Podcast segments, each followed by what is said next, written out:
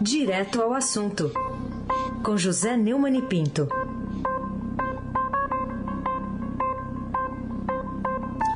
Neumani, bom dia.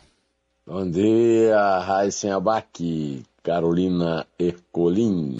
Bom dia. Almirante Nelson e o Transatlântico no Sul. Laís Gotardo, Moacir Biasi, Clã Bonfim, Emanuel, Alice Isadora. Bom dia, melhor ouvinte, ouvinte da Raião Dourado, 77,3 FM. Raíssen Abac, o tricampeão da hum. Libertadores da América. Bom, vamos começar falando de orçamento secreto, né? Porque recentemente o, os presidentes da Câmara e do Senado disseram que não dava para expor os nomes de parlamentares do orçamento secreto só daqui para frente, para trás não, mas eles foram desmentidos pelo relator, né, do orçamento, como mostra o Estadão. E agora, o que, que eles vão dizer, Neumann? É, seu, essa é a segunda reportagem do Breno Pires, no Estadão de hoje.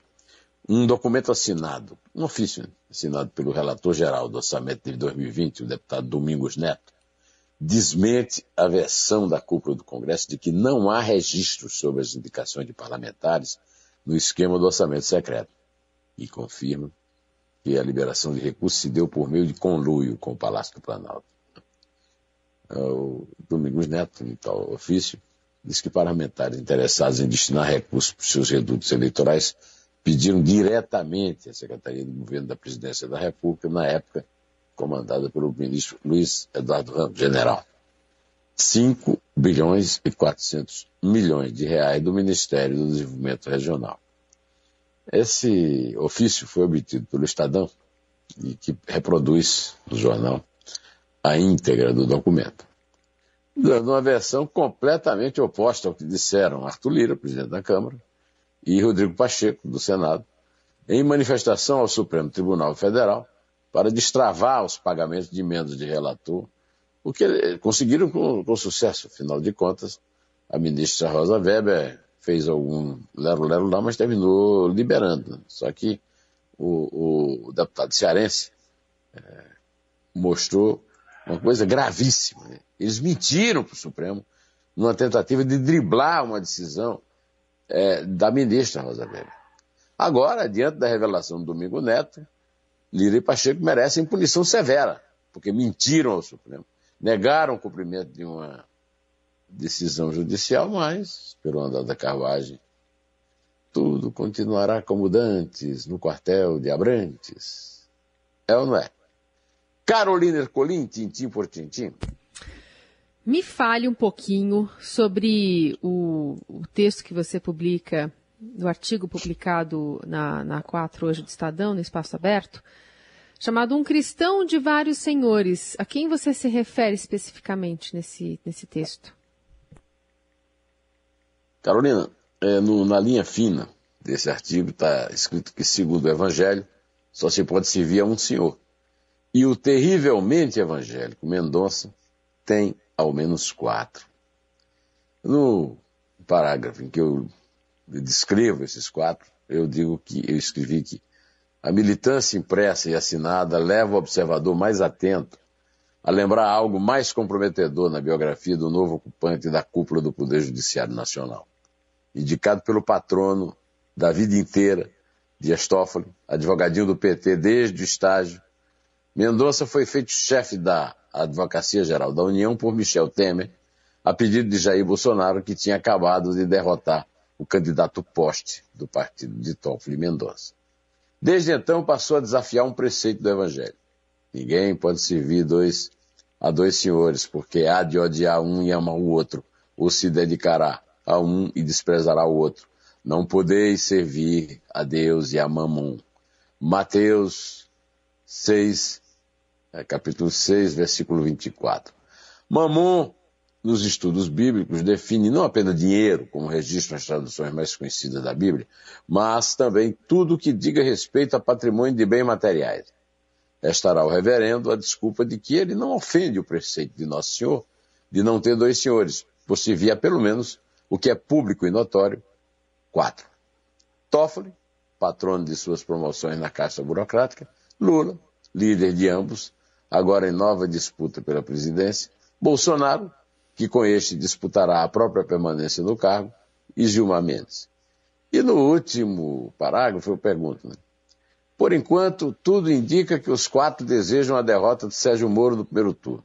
Mas, em outubro de 2022, se Bolsonaro realizar o sonho de disputar o segundo com Lula e vice-versa, a que causa se dedicará o servidor de Mamon? Hein? Raíssa Abac, o craque, o tríplice em... coroado. Falando em servidor, a gente tem aqui uma reportagem do Estadão mostrando que servidores da Justiça relataram pressão no caso da extradição do blogueiro bolsonarista Alan dos Santos. O que, que eles relataram em depoimentos à Polícia Federal em Neune? É, ex-diretora do Departamento de Recuperação de Ativos e Cooperação Internacional, Silvia Amélia Fonseca de Oliveira, e outros três servidores com cargos na cúpula do órgão relataram à Polícia Federal ter sofrido pressões e assédio de membros da cúpula do Ministério da Justiça em razão do processo de extradição do blogueiro bolsonarista Alan dos Santos. Esses depoimentos foram prestados no âmbito do inquérito das milícias digitais, que investigam o, o blogueiro. É um inquérito que não termina nunca. A Polícia Federal suspeita de tentativa de obstrução da extradição do dono do canal Terça Livre, que teve a veiculação suspensa por ordem do Supremo. A Polícia Federal apura também se o secretário nacional de Justiça, Vicente Santini, aquele daquela viagem fantástica, usando o jato da FAB, para a Europa depois para a Índia, onde estava o Bolsonaro, para tentar é, conseguir umas umas vacinas lá indianas, né? cometeu crime de embaraço à investigação sobre organizações criminosas. É ligado à família, né, Bolsonaro. É, ele ocupou diversos cargos no governo, foi secretário executivo da Casa Civil, foi assessor do Ministério do Meio Ambiente, foi da Secretaria-Geral da Presidência da República.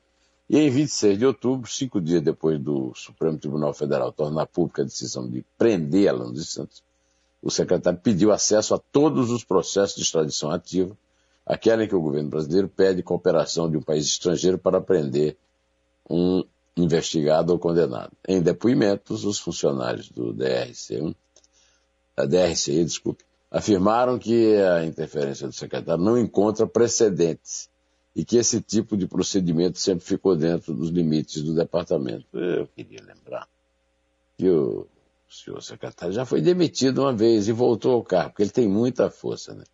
Agora, essa denúncia é gravíssima e merece mais do que uma prorrogação permanente. Porque o, o, o Alexandre de Moraes, que é o autor, né, desse, que é o relator desse processo, ele vive dando novas permissões para que a Polícia Federal continue a investigação e ela não se encerra nunca. Os inquéritos abertos pelo Supremo Tribunal Federal nunca são concluídos. Então eu estou pensando, é, sinceramente, Carolina, em propor que o Brasil vire oficialmente na Constituição a República de São Nunca. Carolina Ercolim, tintim por tintim. Contra a inflação, o Banco Central vai fazer o maior choque de juros em 20 anos, né? Destaca aqui do Estadão de hoje para essa reunião do Copom. O que, que, ao seu ver, tornou necessária uma medida tão drástica como essa, que foi anunciada pela autoridade monetária nas atuais, nas atuais circunstâncias? É, para combater uma inflação muito alta, né, persistente e disseminada, mas que atinge principalmente os pobres, os mais pobres, o Banco Central está promovendo o mais forte choque de juros em quase 20 anos, considerando que a taxa Selic deve chegar a 9,25% daqui a pouco. Né na reunião do último Comitê de Política Monetária do ano. Em nove meses, tempo de uma gestação, o aumento acumulado deve somar 7,25 ponto percentual, do ponto inicial de 2%, o mínimo histórico. A dose cavalar de juros em curto espaço de tempo só fica atrás nos últimos 20 anos do ciclo iniciado no fim de 2002, no meio da eleição do ex-presidente Luiz Inácio Lula da Silva. naquela época, a taxa subiu 7,5 pontos e meio em apenas três meses, de outubro a janeiro, com uma alta final de um ponto em fevereiro para 26,50%. Mesmo com os juros subindo de elevador, é provável que o Banco Central descumpra seu objetivo por dois anos seguidos, em 2021 e 2022, considerando a maioria das projeções de economistas ouvidos pela própria instituição para o Boletim Focus. A inflação na casa de dois dígitos promove uma bagunça na economia, prejudica a atividade, empobrece a população e atinge principalmente os mais pobres. É impressionante como ah, as coisas evoluem na economia sempre para ah, é, privilegiar os mais ricos e prejudicar os mais pobres. Parece que é essa a missão que o capitão Jair Bolsonaro é, realmente cumpre em seu governo. O resto ele mentiu em todas as promessas na campanha. Raíssen Abac. Raíssen Abac, vocês já se conhecem, né? Ele é o craque. Ô Neumann, eu queria também falar com você sobre uma, uma manchete dramática que está hoje aqui no Estadão. Pelo menos 3 milhões e 400 mil famílias ficam sem o Auxílio Brasil. O que que está causando esse, esse desamparo todo? O que está causando esse desamparo todo é que o, o desgoverno Bolsonaro só pensa é, na, na reeleição e está tentando usar o Auxílio Brasil, que é uma, uma, forma de chamar de esmola, uma coisa que foi o Bolsa Família, foi extinto, né? para salvá-lo de uma derrota que parece iminente. Né? Enquanto o Senado, a Câmara e o governo não se entendem sobre a promulgação da tal proposta da emenda à Constituição dos precatórios, na verdade, do calote, da velhacaria, pelo menos 3 milhões e 400 mil famílias vão passar o Natal na fila do Auxílio Brasil sem receber o benefício. Sem a promulgação dessa PEC, o governo poderá pagar apenas o benefício mínimo de 400 reais para 14 milhões e meio de famílias que já receberam Auxílio Brasil em novembro e que eram beneficiárias da Bolsa Família antes da pandemia e que foi extinta.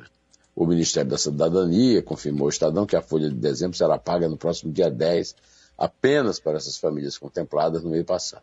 E a fila continuará enquanto a PEC não for promulgada, segundo admitiu o governo. O legislativo, que em teoria representa o povo, é agilíssimo para encontrar provimento para pagar PECs, mas de uma lentidão criminosa quando se trata de socorrer pobres em sua agonia. Seus membros são cínicos, sórdidos e despudorados. E o Brasil é uma imensa vergonha permanente. Carolina Ercolim, tintim por tintim. Outro assunto que eu queria abordar contigo aqui no, no, nosso espaço é sobre o Brasil, né, que vai exigir quarentena de cinco dias para visitantes sem vacinas, que é um fato peculiar, né? É, não está dentro das práticas é, dos padrões internacionais ou mesmo aqui da, da Anvisa, não é o que pede. E está estampando também a capa do Estadão de hoje. Por que essa providência foi adotada e não a exigência do passaporte de vacinação, como recomendou a Agência Nacional de Vigilância Sanitária, e também parece ser a, a saída mais correta nesse sentido?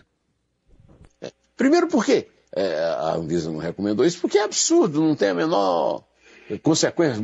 Uma quarentena de, de, de cinco dias é, para evitar o contágio de uma doença que leva 14 dias é, é uma mostra que o Bolsonaro não sabe contar pelo menos até cinco. Porque essa é uma decisão clara do Bolsonaro, que foi adotada por mais três palhaços que fazem tudo o que ele manda. Né? O, o, o, o ministro da Saúde, Marcelo Queiroga, o chefe da Casa Civil, Ciro Nogueira, e o advogado-geral da União, Bruno Bianco. Está né? ah, tá havendo um, um, clima muito ruim entre o Bolsonaro e o Antônio Barra Torres, o, o, o almirante, né, que Agora não me lembro se ele é almirante ou se é ele outro, é, né? Acho que ele é almirante. É, o, é, é contra almirante. Contra almirante. Contra é, almirante. Chegou ao, ao, último posto. Que é um bolsonarista de raiz, mas que não é negacionista a ponto de não saber como médico que é, que vacina, cura e não mata. Agora, a, a, no meio de tudo isso, então você vê uma, uma medida absolutamente estúpida, estapafúrdia. E aí aparece alguém que resolve ir além. Esse alguém chama-se Marcelo Queiroga. Durante uma entrevista coletiva ontem, citou o presidente Bolsonaro, quer dizer, ele disse que ele é puxa-saco. Eu sou, atenção Brasil, eu puxo o saco do presidente. E aí afirmou que é melhor perder a vida do que a liberdade. É possível isso? Essa bajulação é tão nojenta que não sequer merece um comentário. Eu prefiro me despedir de vocês para voltar amanhã para outros comentários sobre coisas mais dignas de comentário. E esse o, sujeito o, realmente é asqueroso. Ô Neumann, ele é contra o almirante, mas o Bolsonaro acha que ele é contra presidente, viu? É, contra capitão. Isso. Não tem graça, mas é, é, é lamentável. É, é o Brasil realmente é uma vergonha, uma vergonha. É, e é esses caras envergonham qualquer país. Né? É três. É dois. É um em pé.